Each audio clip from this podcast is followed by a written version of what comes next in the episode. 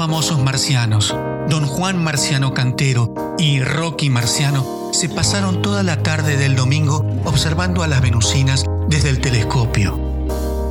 Cantero no podía dejar de pensar y luego que la Junta de Marcianos decidió aceptar el programa de viajes, fue uno de los primeros en alistarse.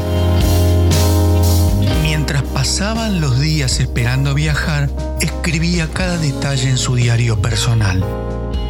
Años más tarde, la Comisión de Reconstrucción Histórica se encontró con el diario en el que pudo leerse este mensaje, el que daba cuenta cómo Cantero llevaba la espera de ese encuentro tan ansiado.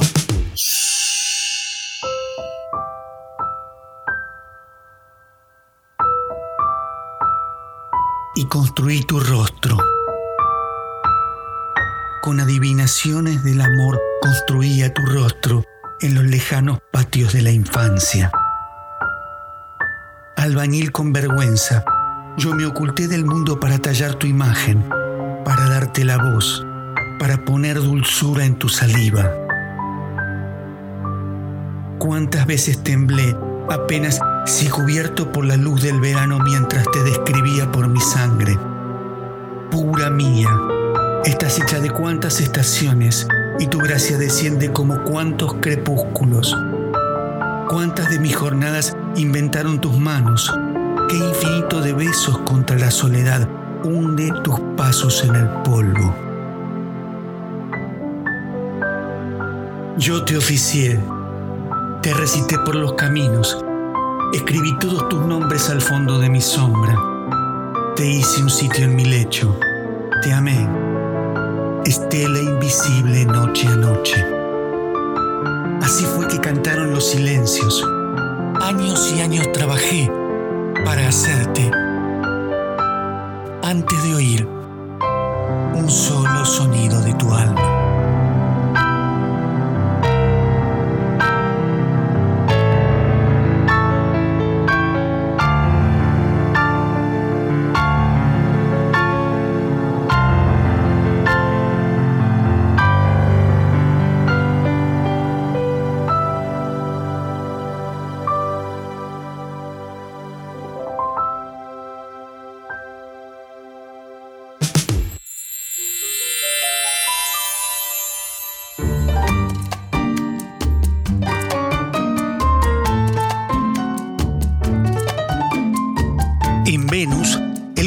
Propuso la comisión de bienvenida a los marcianos. Las venusinas, que intuyeron que algo tan trascendente iba a ocurrir, comenzaron a prepararse. Se lanzaron a la búsqueda del vestuario, la recepción, las comidas, la música, todo en torno de una tranquila celebración.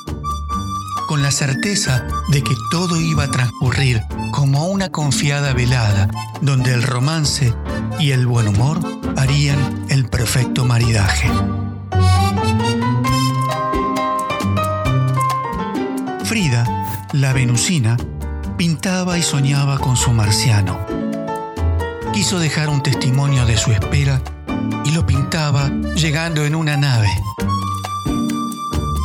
La misma comisión encontró detrás del marco de una de sus pinturas un manuscrito con una hermosa caligrafía que decía,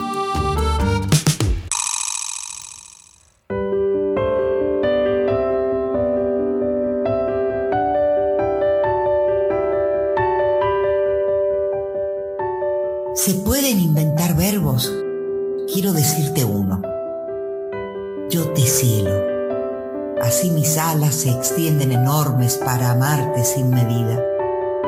Siento que desde nuestro origen hemos estado juntos, que somos de la misma materia, de las mismas ondas, que llevamos dentro el mismo sentido. Tu ser entero, tu genio y tu humildad prodigiosas son incomparables y enriqueces la vida. Dentro de tu mundo extraordinario, lo que yo te ofrezco es solamente una verdad más que tú recibes y que acariciará siempre lo más hondo de ti mismo. Gracias por recibirlo. Gracias porque vives.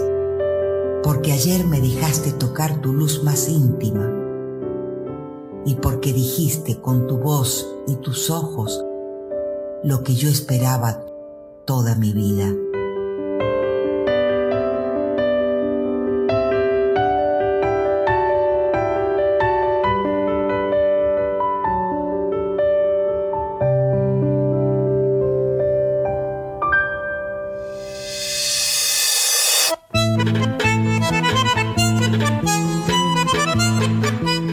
Hombres y mujeres de todas las épocas vivimos en una constante tensión.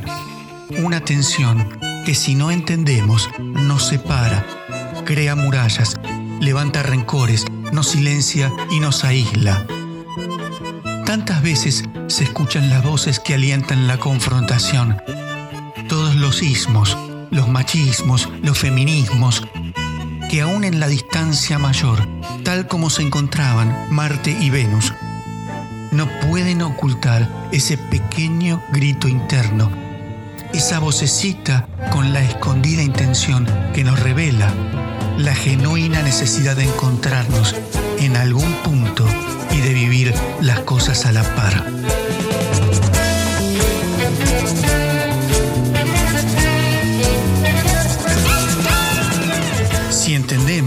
Que esa tensión es un estímulo a un juego que nos permite ser mejores, en el que nos podemos equivocar, pero que si aprendemos, las recompensas iluminarán los caminos de nuestra vida. Termina John Gray en su prólogo. Ojalá hombres y mujeres podamos crecer en sabiduría y amor. Ojalá que la frecuencia de las desavenencias y el divorcio disminuya Ojalá que el número de parejas felices aumente, porque nosotros y nuestros hijos nos merecemos un mundo mejor.